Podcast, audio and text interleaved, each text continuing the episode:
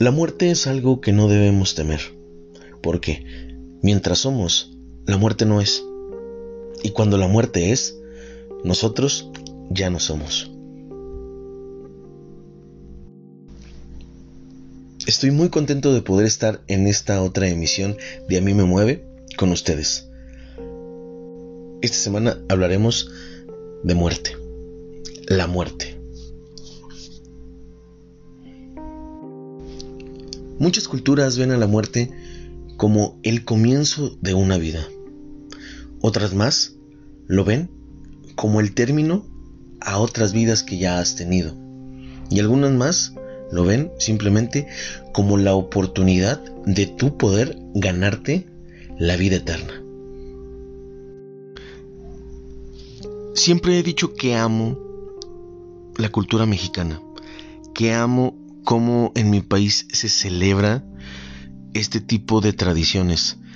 Y en este caso para mí, cómo celebran a los muertos en su día, cómo se abre un camino desde el otro lado hacia nuestra tierra, cada 2 de noviembre y cada 1 de noviembre, es algo que créanme que para mí es fantástico, pero creo que lo que vuelve mágico a esta celebración es que la adoptamos con todo el amor del mundo.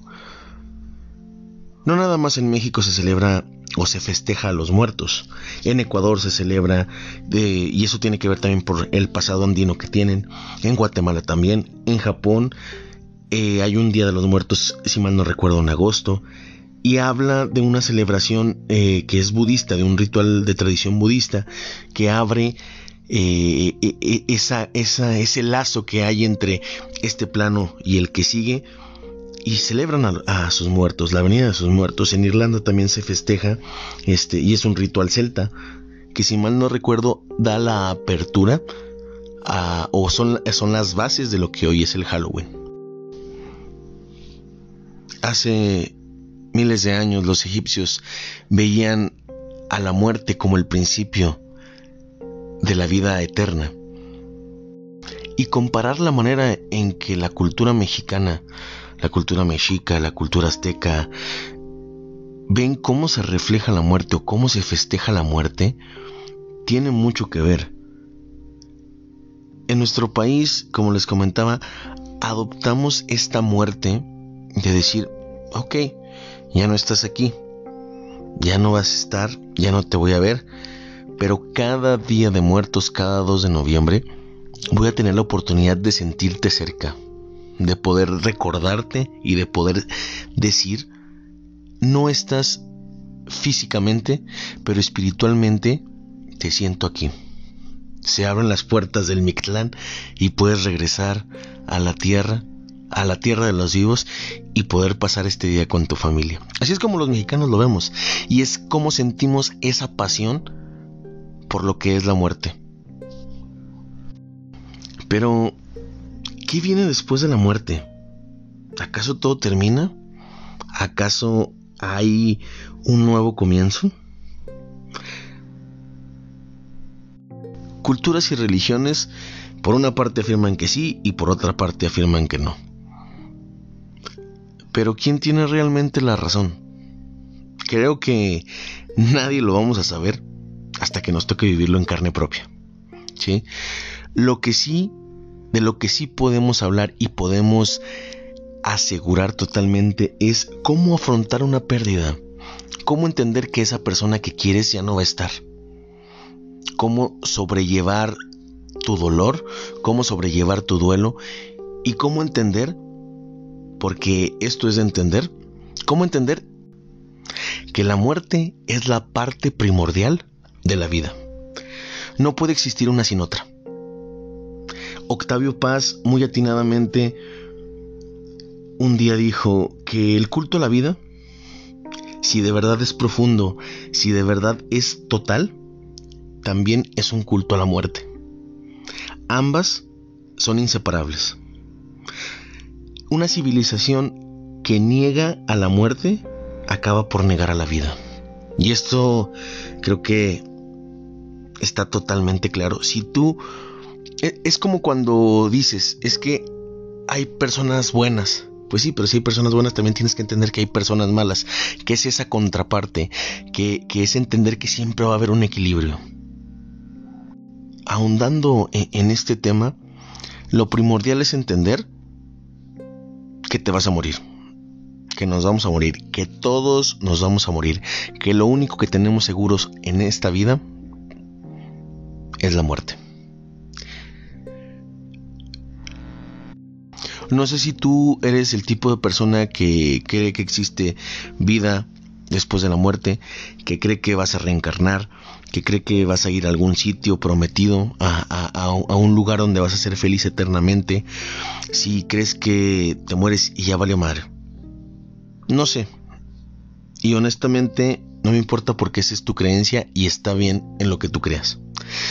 Lo que sí yo te puedo recomendar y antes de ahondar un poquito más en el tema, es decirte, vive, vive lo mayormente posible. ¿Sí? En podcast pasados hablaba de la vida, del aferrarte a algo y decir, este es, esta es mi misión. Y con esto yo voy a vivir mi vida y voy a ser feliz, voy a ser triste, voy a estar eh, a veces enojado. Vive, vive de la mejor manera posible. Cuando llegamos a este punto de qué hacer para sobrellevar la muerte de una persona, para sobrellevar el que ya no va a estar, tenemos que ser bien claros y ser bien honestos. El querer fingir que estamos, somos fuertes, créanme que es una de las peores cosas que pueden hacer. Yo lo hice y lo hice durante dos años y durante dos años me sentí de la mierda hasta que entendí que tenía que sacar ese dolor, que tenía que sobrellevar la muerte de mi hermano y decir, güey, te extraño un chingo, pero no me puedo pasar la vida llorando por ti.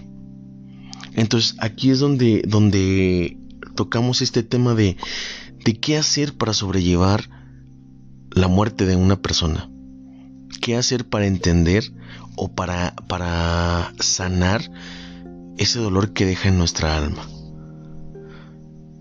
antes que nada hay que tener bien claro que en un 90% de las veces solo no vamos a poder. Entonces, lo número uno es hablar de la muerte de ese ser querido con algún amigo, con alguna amiga, con tu pareja, etc. Esto es para poder comprender y tratar de entender un poquito más qué fue lo que sucedió, cómo fue que pasó. Y recordarlo, recordar las vivencias, recordar lo que pasó, va a hacer que te sientas mejor. Que sientas que sí duele, pero que la vida debe de continuar, que el show siempre debe de continuar. ¿Saben por qué los hombres mueren más de cáncer que las mujeres? Tiene que ver precisamente con este punto número 2. Aceptar los sentimientos. Los hombres es muy complicado que aceptemos que nos duele algo, que nos está quemando algo por dentro. Yo afortunadamente lo he trabajado y sin problema puedo decir cuando algo me lastima y cuando algo me duele, pero es una parte muy difícil y creo que tiene que ver mucho con el machismo que, que existe en nuestro país. ¿sí? Esta parte en la cual no aceptas el sentimiento, no aceptas que te duele, no aceptas que te sientes mal, que te sientes triste. Entonces, cuando aceptas el dolor o esto que sientes, te ayuda a sanar, te ayuda a entender, te libera de sentirte apresado o víctima de este dolor.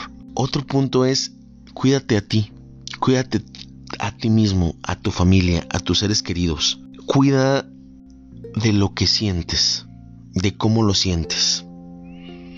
¿Sí? Apapáchate, sal, cómprate una nievecita, chingate una caguamita. Cuídate a ti y a tu familia. Hazlos sentir importantes, lo que son para ti realmente, pero también a ti mismo. Otro de los puntos es ayuda a otras personas a que lidien con la pérdida platícales lo que sientes, platícales cómo te duele, platícales qué pasa, platícales eh, eh, eh, qué fue lo que sucedió y libérate, saca, ve sacando poco a poco todo eso y te va a liberar de lo que sientes. Y el último consejo que te puedo dar es rememora y celebra la vida de ese ser querido. Recuerda lo que viviste, aplaude lo que hiciste, recuérdalo como era, celebra lo que fue de su vida, celebra su vida y recuérdalo con la mayor felicidad posible. Ríndele tributo todos los días haciendo, eh, haciendo alabanza o, o celebrando lo que fue esa persona y créeme que esto te va a ayudar. El consejo más grande que yo puedo darte se divide en dos partes. El número uno, está consciente de que te vas a morir. Que tu ciclo en esta vida es finito y que en algún punto te vas a morir. No sabes si mañana, no sabes si al ratito, no sabes si en 20 minutos, no sabes si en 37 años. No tienes la puta idea de cuándo te vas a morir. Pero mientras llega la fecha, vive. Y esto es la segunda parte de mi consejo. Vive. Vive todo lo que pueda. Recuérdale a las personas lo que lo importante que son para ti.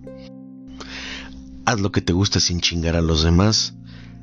Ponle atención a los pequeños detalles de la vida, que esto es lo que la hace totalmente significativa. Vive con todas tus fuerzas, porque no sabes cuándo te vas a morir. Atrévete a hacer cosas diferentes, a hacer cosas nuevas. Yo un día me desperté y dije, chingue su madre. Tengo muchas ganas de hacer un podcast y ya estamos en el sexto episodio de A mí me mueve. Hay una frase bien chingona que dice, no dejes para mañana lo que puedas hacer hoy. Yo le cambio un poquito y se las digo. No te esperes a decir mañana lo que puedas decir y demostrar hoy hagan cada momento bien chingón de su vida y recuérdenle a las personas lo importante que son para ustedes. La huella más fuerte que vas a dejar en esta tierra es el recuerdo en los corazones y en las almas de las personas que estuvieron contigo, que te conocieron y que lograste convivir con ellas. Soy Alan Chávez y esto fue a mí me mueve con el tema muerte. Y recuerden que solo muere aquel que se olvida. Cuídense mucho y nos escuchamos muy, muy pronto.